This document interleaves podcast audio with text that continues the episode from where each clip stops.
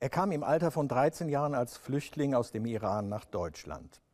Heute sitzt er für die Grünen im Bundestag und ist deren außenpolitischer Sprecher Omid Nuripur.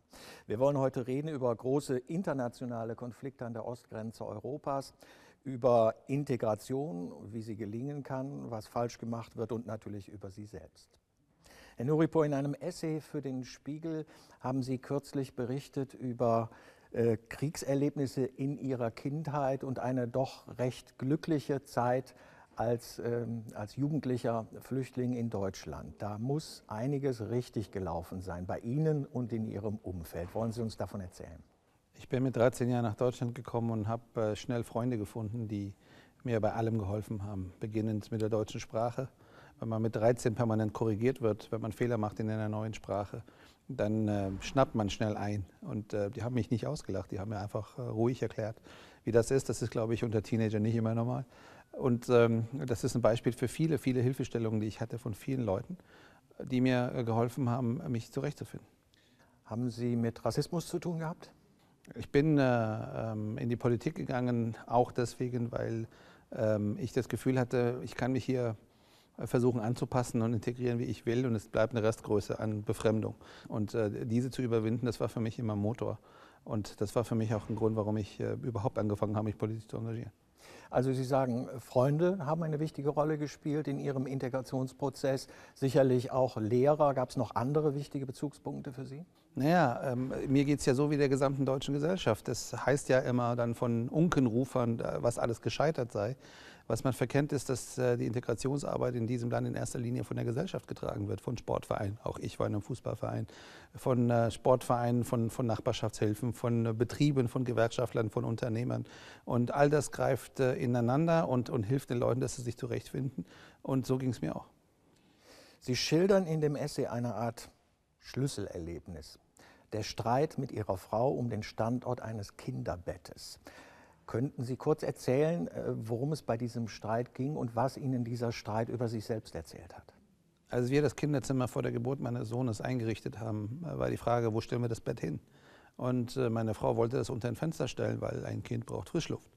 Und ähm, ich hatte große Probleme damit und konnte es meiner Frau nicht erklären. Ähm, und deshalb hatten wir relativ laute Diskussionen am Ende um diese Frage, die wir dann noch gelöst bekommen haben, als ich dann verstanden habe, äh, warum ich eigentlich solche Ängste und Hemmungen habe.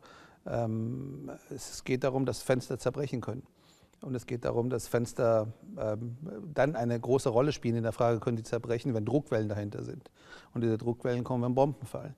Ich bin in einem Land aufgewachsen, in dem es Krieg gab und in dem äh, in den 80er Jahren so ziemlich alle zu Hause die großen Fensterscheiben mit äh, mit Tapes äh, und äh, einem, einem Kreuz über dem Tape tatsächlich versehen haben, damit, wenn die Druckwelle kommt, die Scheibe nicht zersplittert, sondern in einem Stück runterfällt.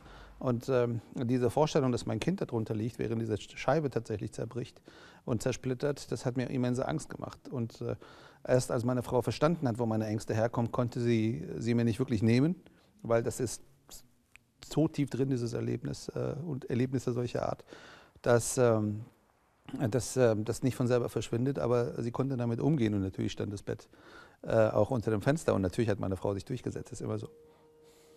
Kurzer Hinweis an unsere Zuschauer, wenn Sie im Hintergrund Musik hören, dann liegt das daran, dass ein Chor der Diakonie in Berlin ein Adventsständchen bringt, und zwar den Bundestagsabgeordneten gleich nebenan. Wir befinden uns hier im Deutschen Bundestag.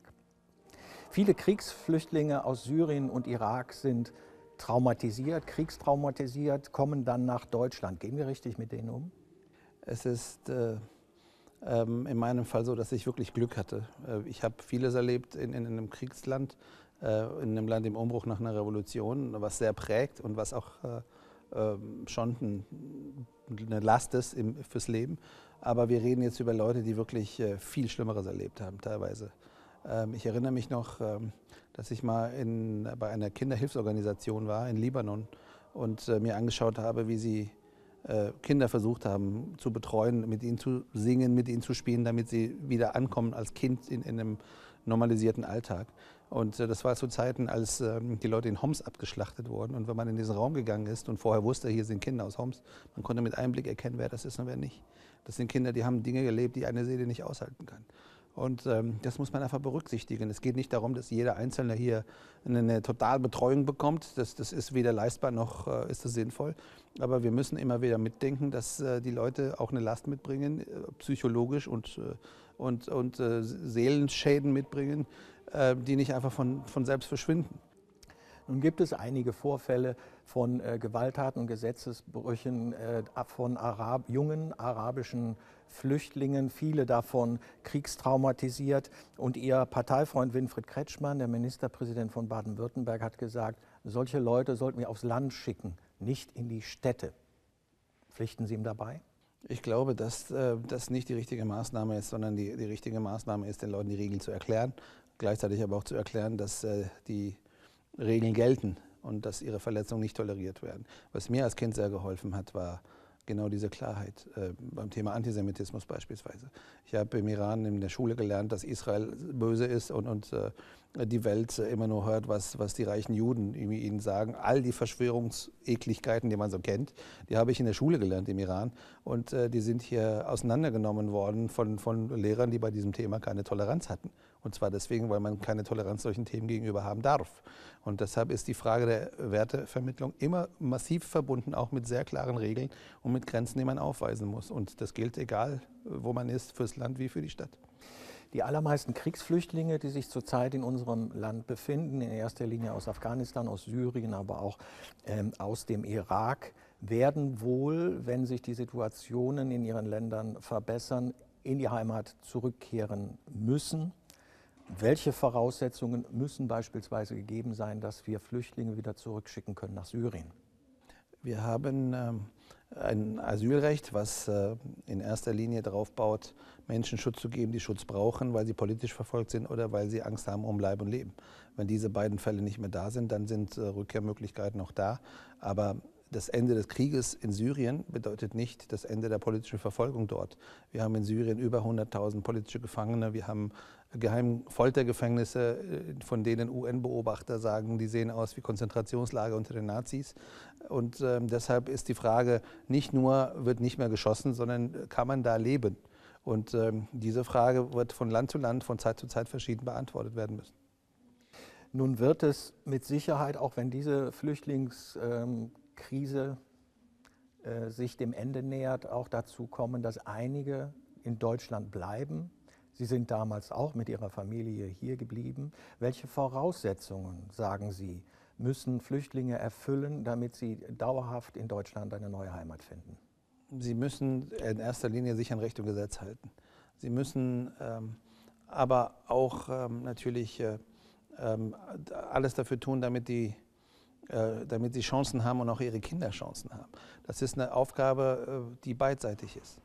Und äh, da geht es, dass wir äh, Chancen bieten, aber dass sie auch Chancen selber ergreifen müssen. Da geht es nicht darum, dass wir jetzt die ganze Zeit äh, rundum Betreuungspakete abliefern. Das ist weder der Job noch sinnvoll äh, für, für diese Gesellschaft. Aber jenseits der Frage, hält sich an Recht und Gesetz, äh, jenseits der Frage, äh, die sozialen Chancen sind da, können die Leute eigentlich schon machen, was sie wollen. Es gibt ein neues Regelwerk der UNO, den Migrationspakt, der in den einzelnen Mitgliedsländern der UNO äh, unterzeichnet, verabschiedet werden muss. Äh, dass Deutschland unterzeichnet, ist relativ sicher. Da sind sich Regierung und Opposition mit Ausnahme der äh, AfD einig. Warum braucht denn die Welt eigentlich diesen Migrationspakt? Weil ähm, Grenzen mittlerweile fließen, weil die Mobilität eine andere ist als vor 60, 70 Jahren und weil Kooperation dringend gebraucht wird auf globaler Ebene, damit man äh, regulieren kann. Wir haben zurzeit eine relativ dramatische Lage in, der, in Tijuana, zwischen Tijuana und San Diego im Südwesten der USA. Dort gibt es sehr viele Leute aus Mittelamerika, die hingekommen sind und rüber wollen. Die Bilder sieht man täglich die Amerikaner alleine, nicht einmal die Amerikaner alleine, kriegen dieses Problem gelöst. Die sind aber nicht nur angewiesen auf Kooperation mit Mexiko, weil die kooperieren gerade in dem Bereich miteinander und das Problem wird nicht kleiner, sondern die brauchen die Kooperation mit Ländern wie Honduras, El Salvador, Guatemala, Panama und so weiter und so fort. Das ist ein kleines Beispiel für ein sehr großes Thema. Das bedeutet, dass man dort miteinander reden muss und dass äh, man globale Kooperation braucht, um die Mobilität, die neu existiert, aus verschiedensten Gründen tatsächlich auch zu regulieren. Deshalb braucht es diesen Pakt.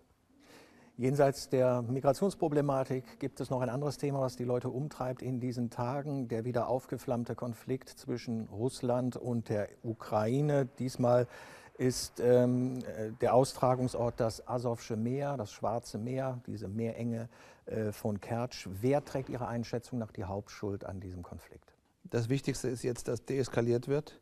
Aber es ist genauso auch klar, dass es keine Gleichmäßigkeit gibt der Verantwortung, weil es keine Gleichmäßigkeit gibt der Machtverhältnisse. Die Russen haben eine riesige Übermacht an militärischem Vermögen im Asowschen Meer. Die, dementsprechend ist auch ihre Verantwortung groß. Und äh, wenn ich es richtig verstehe, ist es so, dass äh, wenn die Russen Provokation sagen, äh, dass die Ukraine nämlich provoziert hätte, damit meinen, dass wir doch nebenher noch akzeptieren müssen, dass sie die Krim annektiert haben und das sei jetzt so. Das geht aber nicht, weil äh, die Krim einfach völkerrechtlich eindeutig zur Ukraine gehört. Deshalb ist auch die rechtliche Frage, wenn man davon ausgeht, was die Russen sagen, relativ deutlich, dass äh, die Russen dort nicht mit richtigen Karten spielen. Zum Schluss des DW-Interviews wie immer die drei Unvollendeten. Ich werde einen Satz beginnen und bitte Sie, ihn zu vollenden. Das Ganze machen wir dreimal. Wenn ich dem syrischen Diktator etwas ungestraft ins Gesicht sagen könnte, dann wäre das? Dass er äh, den Weg freimachen soll für eine Versöhnung, äh, die das Land endlich befriedet. Und dass er wahrscheinlich nicht Teil dieser Versöhnung sein kann. Die Grünen sind auch im Bund ein toller Koalitionspartner für die Union, weil äh, wir sind kein toller Koalitionspartner für niemanden, sondern wir suchen uns tolle Koalitionspartner, die hoffentlich mit uns auch Inhalte umsetzen, die wir tragen können. Ich trete manchmal als Rapper MCO mit auf. Street Credibility habe ich, weil ich bin Bundestagsabgeordneter, äh, bin übergewichtig, trage eine Brille äh, und laufe in Anzügen rum. Ich habe keine Street Credibility mehr, schon lange nicht mehr. Aber ähm, es gab Zeiten, wo ich glaube, äh, das hätte ausstrahlen können, aber das ist jetzt äh, nicht authentisch. Sagt Omid Nuripur. Haben Sie vielen Dank für das Gespräch. Danke Ihnen.